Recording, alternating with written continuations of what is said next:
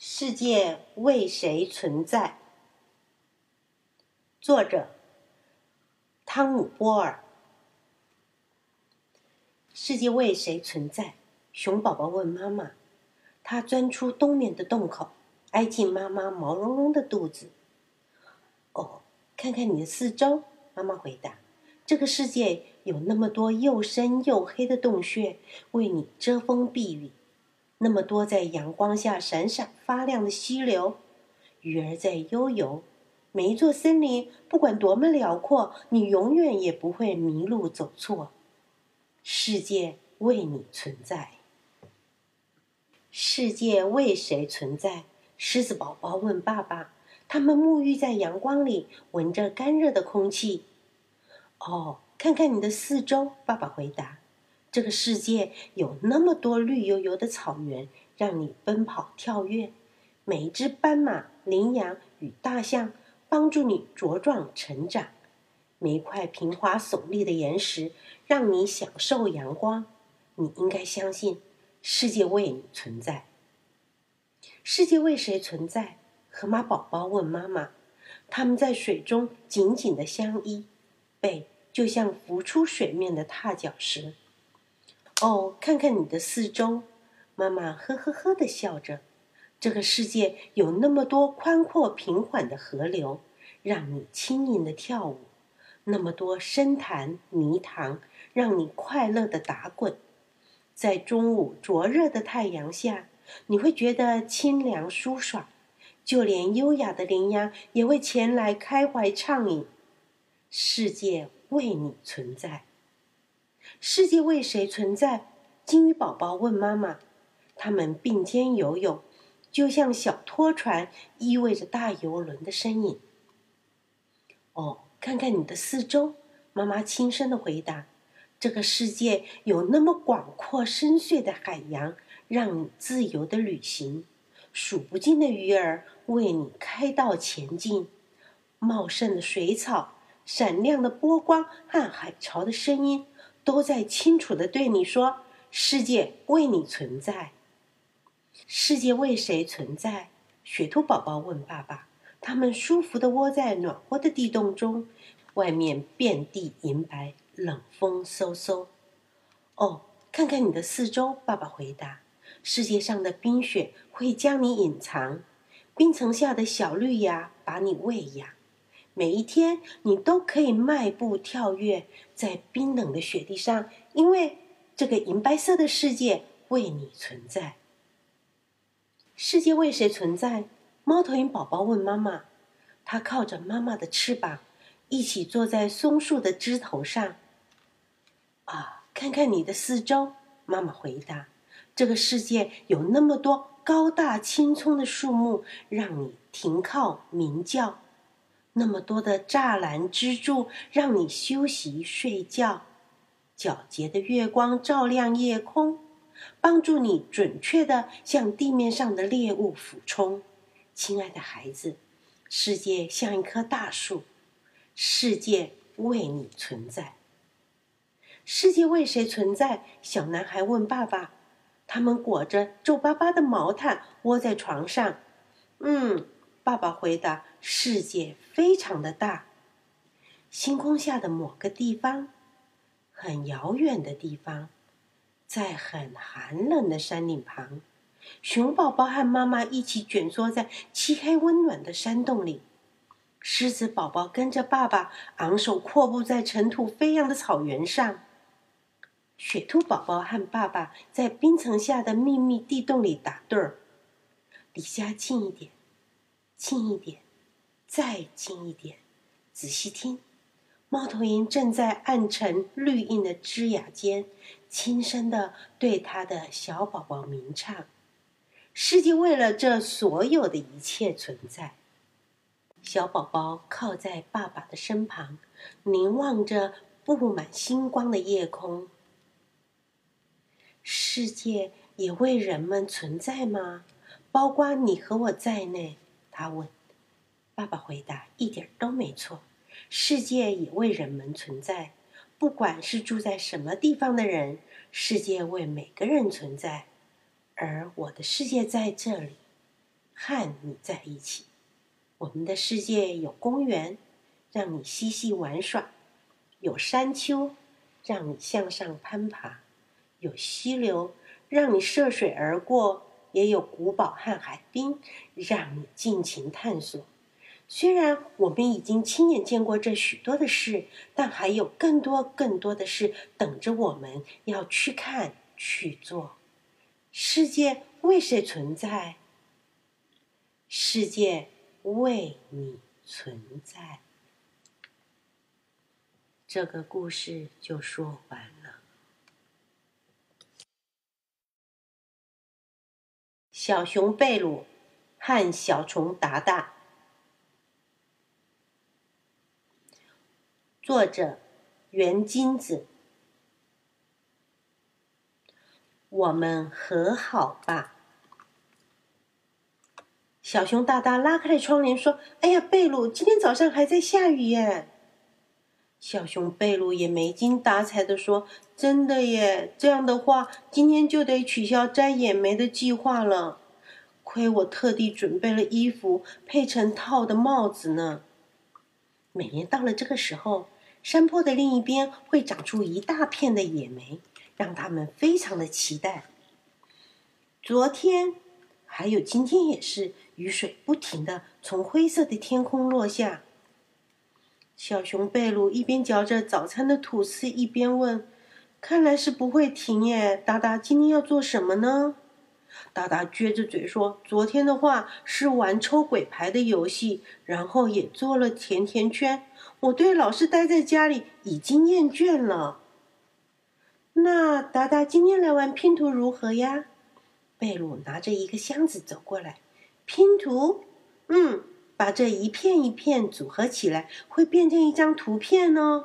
达达说：“哇，来玩来玩！”贝鲁把拼图全部哗啦啦的倒在地上，说：“一开始先找图片最边边的地方，嗯啊，像这样的形状对吧？”贝鲁：“没错没错。”嗯，这个是在这里的，哎，这个不对，放不进去哦。他们连午饭都忘了吃，一头栽进了拼图的世界。等到回过神来，已经接近黄昏了，云朵也开始反射出余光。明天一定会下雨的，达达。咕噜咕噜噜，达达的肚子咕噜声代替了回答。肚子饿了耶，贝鲁。这样子啊，那我来做意大利面好了。嗯，我想吃肉酱味道的。吃完了意大利面以后，贝鲁继续拼着拼图，而开始厌烦的达达边打着呵欠边说：“哎呀，贝鲁，我们做一些其他的事情啦！”不要，我想把这个完成啦。达达把拼图随意乱丢，像是丢回力棒似的，开始玩起了拼图。达达在接近完工的拼图上跑来跑去。这个时候，贝鲁把达达推到一边，说：“别捣蛋。”达达，喏，移到一边去。哼，我要去看电视了。达达很无聊的看着电视画面。这个时候，啊，贝鲁发出了很大的叫声。怎么了，贝鲁？不见了，不见了！说完，贝鲁站了起来，四处张望，又啪啦啪啦的翻着上衣。讨厌了，拼图少了一片。达达也一起来找。贝鲁先确认箱子里没有，再把杂志推开来找。达达也钻到沙发底下找，但哪里都找不到拼图。贝鲁是不是从一开始就少了一片呢？不可能的，达达，你刚刚在玩拼图对吧？是不是那个时候弄丢的？听到这一番话，达达生气了。我才没有呢！别把错都推到别人身上。我要去睡了，明天还要早起去摘野莓呢。达达立刻钻进被窝里睡觉去了。贝鲁十分着急，直到很晚还在找那片拼图。哼，找不到的话，我就不去了。第二天，太阳在蓝得发亮的天空中露出大大的笑脸。达达去叫贝鲁：“喂喂喂，贝鲁，起床了，快点出发吧，是个好天气耶！”哎呦，吵死了，我还想睡啦。贝鲁粗鲁的把被子掀开，达达因此掉到了床底下去。达达往床下一看，拼图被弄得乱七八糟的。达达心想：贝鲁因为找不到那片拼图，还在生我的气呢。这样的话，我就自己去喽，贝鲁。嗯，好啊，达达自己先走吧，我再睡两个小时，反正马上就可以追上你了。贝鲁依旧盖着棉被，闹脾气似的说着。贝鲁戴上了帽子后，独自往外走。好，我一定要比贝鲁先到。达达一边精神抖擞的唱着歌，一面出发。我要去摘红彤彤的野草莓喽。贝鲁那家伙就算要摘，我要自己全部吃光光，一个也不剩，全部吃光光。走了差不多一个小时，后面传来了叫唤声：“哎，达达！”达达回头一看，站在那儿的是他的朋友兔子拉拉和兔子托比。达达，你自己出门啊？达达把和贝鲁吵架的经过和自己去摘野莓的事情告诉了他们。拉拉说：“真是伤脑筋耶！那个贝鲁啊，明明那么大的个子，脾气却像小孩子一样。”托比也说：“贝鲁就像个小孩子。”拉拉说完后，托比也说：“贝鲁就像个小孩子。”拉拉说：“我们是被妈妈拜托出来跑腿的，就让你坐在肩膀上走一段路吧。”托比不甘示弱地说：“我的肩膀也可以给你坐。”拉拉、托比，谢谢你们喽！就这样，达达轮流坐在拉拉和托比的肩头，来到了一个转弯的地方。我们要继续往前走了。达达自己走没问题吗？嗯，没问题。谢谢你们，再见了。挥挥手，达达往一片空旷的原野走去。哦，托比一边跳一边走，眼前的景象都像在旋转的样子。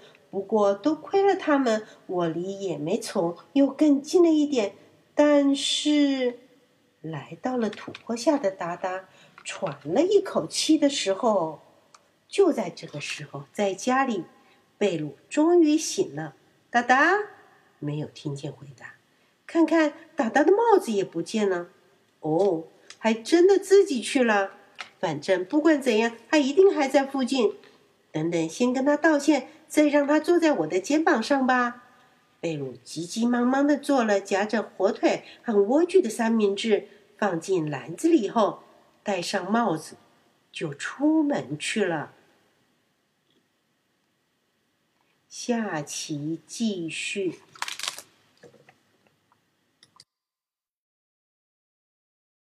小熊贝鲁和小虫达达。我们和好吧。这时，达达仰望着土坡说：“哇，有这么高啊！我自己要爬过去太困难了。”哇！从旁边的小土洞中突然喷出了许多的土块，呸呸呸！吓了我一跳。哎，难道是？达达朝着洞里窥看了一会儿之后，出声叫唤：“莫拉，莫拉，你们在吗？”这个时候，两只地鼠露出了脸，回答：“哎呀，这不是达达吗？好几天的大雨把隧道都破坏了，趁着今天出太阳，赶紧把它修好呢。哎呀，只有达达自己出来吗？”达达把和贝鲁吵架的经过，还有自己去摘野莓的事情告诉了他们。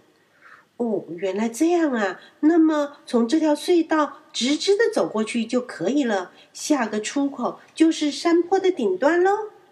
不过啊，你还是快点和贝鲁和好吧。”莫拉说着。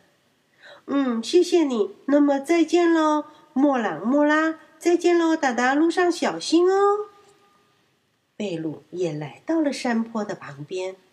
达达究竟跑到哪里去了？怎么遇不到呢？嗯，他一定是坐在谁的肩膀上前进了，不然怎么可能自己走得这么快？一想到总是坐在自己肩头的达达。坐在别人的肩膀上，贝鲁觉得很懊恼，还有一点点寂寞。上坡的路段很陡，呼呼，上坡好辛苦哦。如果是和达达边唱歌边爬上来的话，应该会很开心吧？贝鲁自言自语的说着。这个时候，在地面的下，达达在隧道中前进着，又黑又窄，有点恐怖耶。难得天气这么好，真想坐在贝鲁的肩膀上，一起在外面走呢。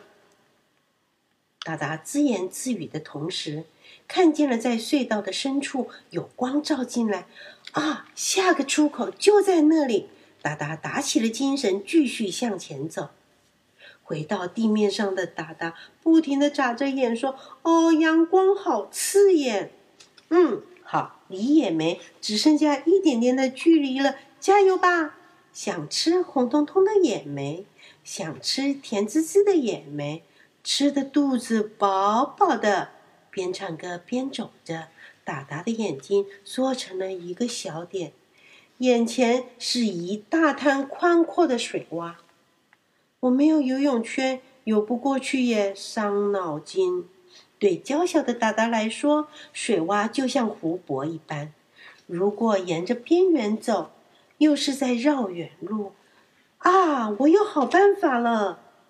达达找到了枯叶和树枝，让它们浮在水洼上。当做船划了起来，这个时候，哇哦！达达急忙用手压住的头，但是已经来不及了。一阵风吹过来，把达达的帽子给吹跑了。达达连忙往后看，只见帽子在空中打转，一眨眼就不知道被吹到哪里去了。唉，只好回城再找喽。达达奋力地划着枯叶船，但风。不断的从前面吹来，让船几乎无法前进。咕噜噜噜噜噜噜，达达听到自己的肚子叫得好大声。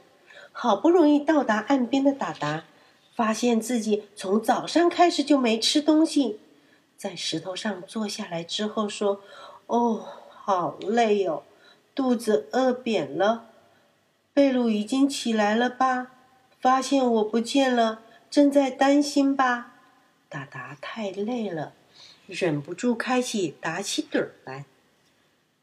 就在这时，贝鲁也从山坡上走了下来，在往山坡的路上也没见到达达。啊，肚子饿了，达达一定也什么都没吃吧？如果没有吵架的话，一起出来不就好了吗？贝鲁开始担心起来了，达达会不会跌倒受伤了，还是掉到洞里头爬不起来了？该怎么办才好呢？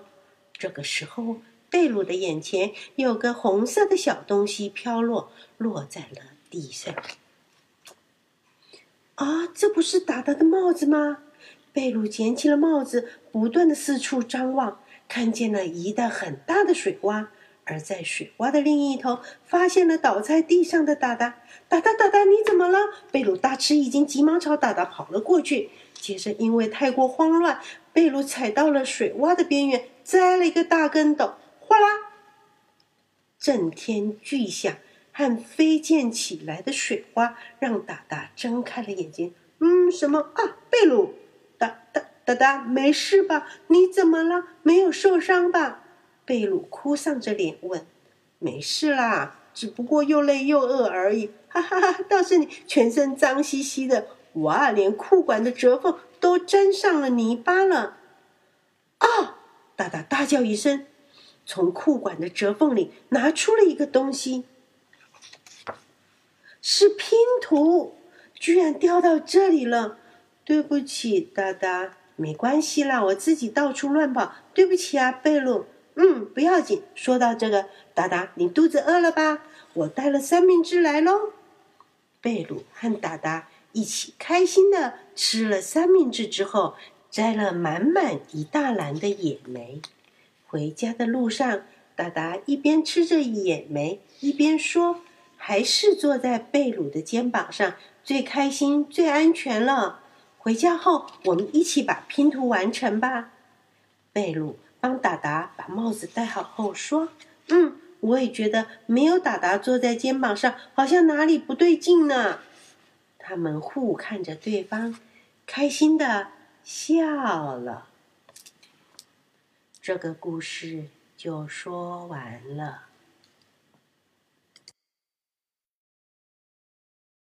小熊贝鲁和小虫达达，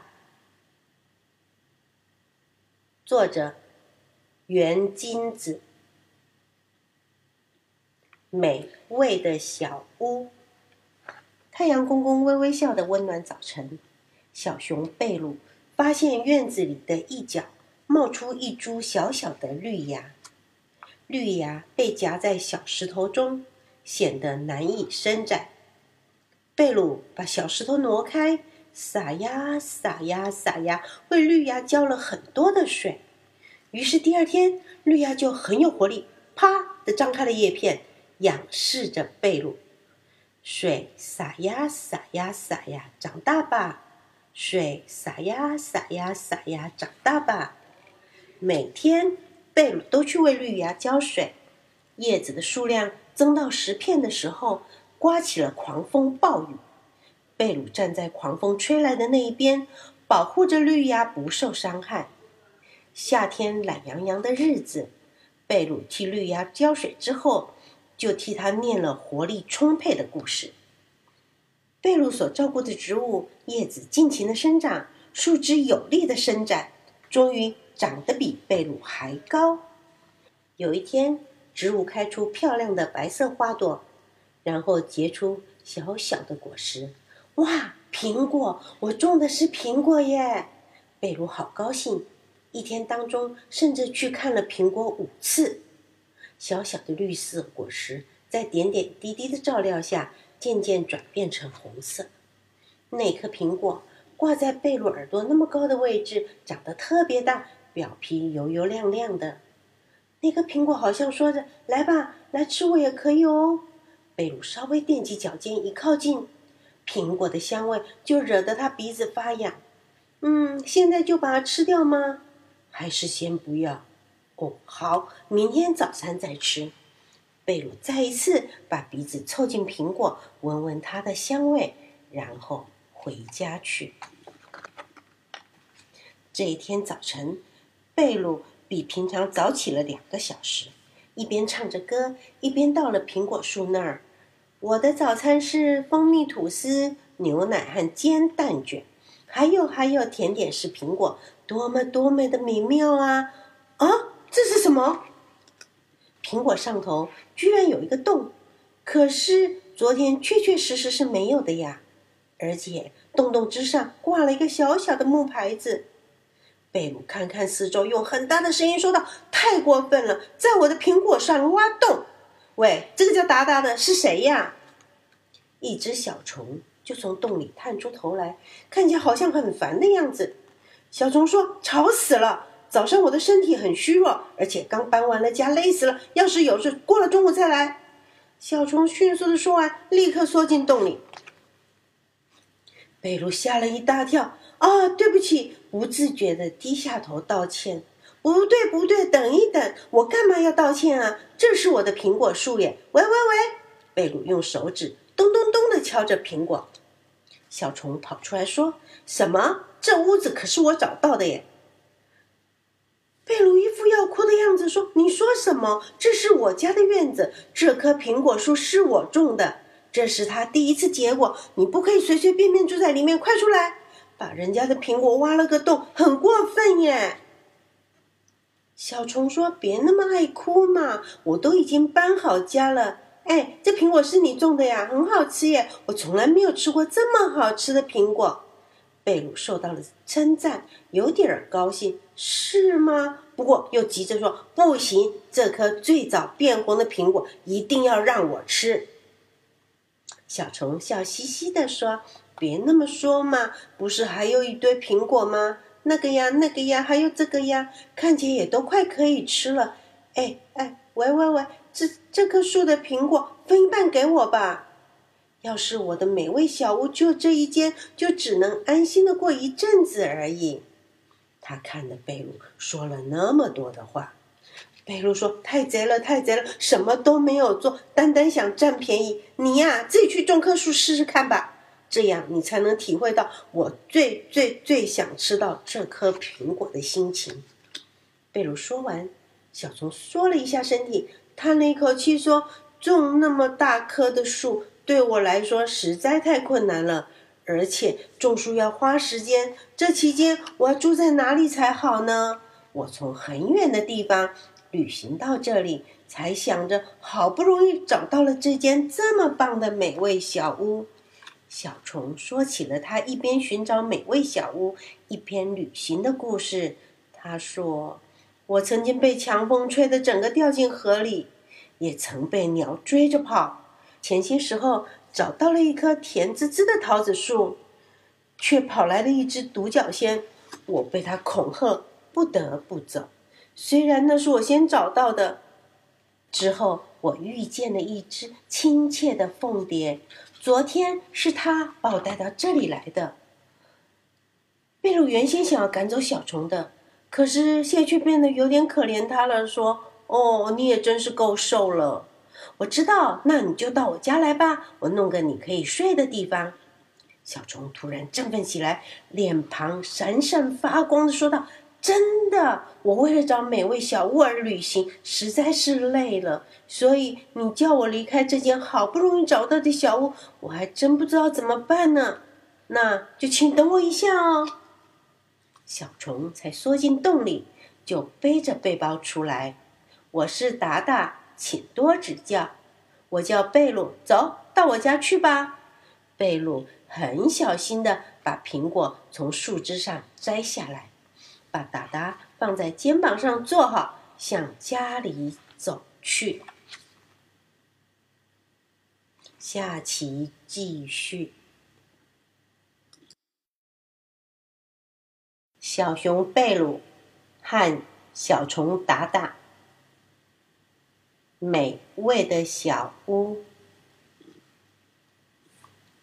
这是我家，来，请进。贝鲁一到家。就在椅子上叠起了许多椅垫，让达达坐在上面。哎，贝鲁的家很大嘛！达达一副很感兴趣的样子，四处看着。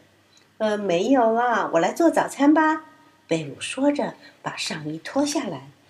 这时，从上衣的口袋里跳出了一枚钱币，咔啦咔啦，咔啦咔啦咔啦咔啦咔啦，钱币像是要逃跑似的，在地板上滚动着。哎，等等！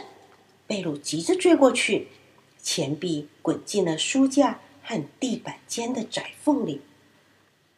贝鲁沮丧的叹着气说：“哎，跑进去了，拿不到呀！”交给我，达达顺顺利利的潜进窄缝深处，找到钱币，还找到另一样东西。喂，贝鲁，这也是重要的东西吗？一身灰尘的达达带着钱币和一支蓝色的钢笔出来。哦，那是我爸爸给我的钢笔，原来跑到书架下去了呀！我一直都在找它呢。达达，谢谢你。贝鲁看起来很高兴，一边把达达身上的灰尘弄掉，一边说着：“哦，对了，就用这枚钱币去买达达的树苗，我会在一旁协助，达达就可以自己试着种种看喽。”真的吗，贝鲁？好，我就来试一试，然后。贝鲁和达达一起吃了早餐，而且把有个小洞的苹果亲亲爱爱的分着吃掉了。嗯，又甜又好吃呢。你可以明白我想要住在里面的心情了吧？贝鲁是种苹果的大名人哦，往后请多多指教。哦，有达达在，也帮了我很大的忙呢。达达和贝鲁对看着，微笑的握了握手。然后贝鲁和达达马上出门到花店去。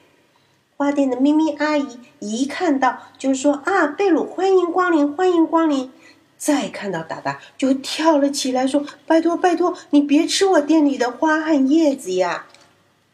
贝鲁急着说：“阿姨，不会啦，达达自己想要种棵树呢，所以请给我们会结出美味果子的树苗。”是。这样子啊，很好很好。嗯，这棵蓝莓树苗会结出很多又小又甜的果子来。咪咪阿姨选了一棵和达达同样大的树苗，给了他们。贝鲁递上钱币说：“阿姨，这个够付账吗？”“嗯，没问题。”啊，对了，达达，这个送给你，这是牛奶糖附的赠品，给你用刚刚好，不是吗？咪咪阿姨给了达达一个喷水壶，哇！咪咪阿姨，谢谢你哦。从花店买来的树苗，达达种在苹果树的旁边，就撒呀撒呀撒呀，浇了充足的水，然后说：“贝鲁，我不会输给你的，我一定要种出一棵树，会结出叫人流口水的甜果子。最早成熟的那一刻，我要分一半给你。”达达，我等着哦。达达种的树顺利的从树苗冒出健康的叶片，树枝傲然的伸展着，长得比达达的大得多了。然后有一天，终于开花，结出了许多小果子。哇，贝洛，你看，成功了！我的树结果了，都是你帮了忙的缘故。达达，这个果子看起来好好吃哎！明天早餐时，我们来吃果子吧。嗯，好，好香哦，多么多么美妙呀！贝鲁和达达咚咚咚哒哒哒，轻跳着跑回家去。第二天早上，贝鲁和达达很早就起床了，带着篮子打开了门，可是却看到了小蚂蚁们排着队。达达问：“怎么了？怎么了？你们是怎么回事呀？”蚂蚁们七嘴八舌的说道：“是这样的，有一棵树，它结了看起来很好吃的果子。哎，你也来排队吧。”蚂蚁们的队伍前面竟是达达的蓝莓树，有的蚂蚁已经爬到了树上去了。达达急着飞奔过去，一到树下就说。哎，那是我的树耶，是我种的耶！你们什么都没有做，单单想占便宜，这也太贼了！你们自己试着种种看呀，很辛苦的耶，每天每天浇水呢。贝鲁在旁边一边笑着一边说：“嘿嘿嘿，你说了我曾经说过的话哦。”这个故事就说完了。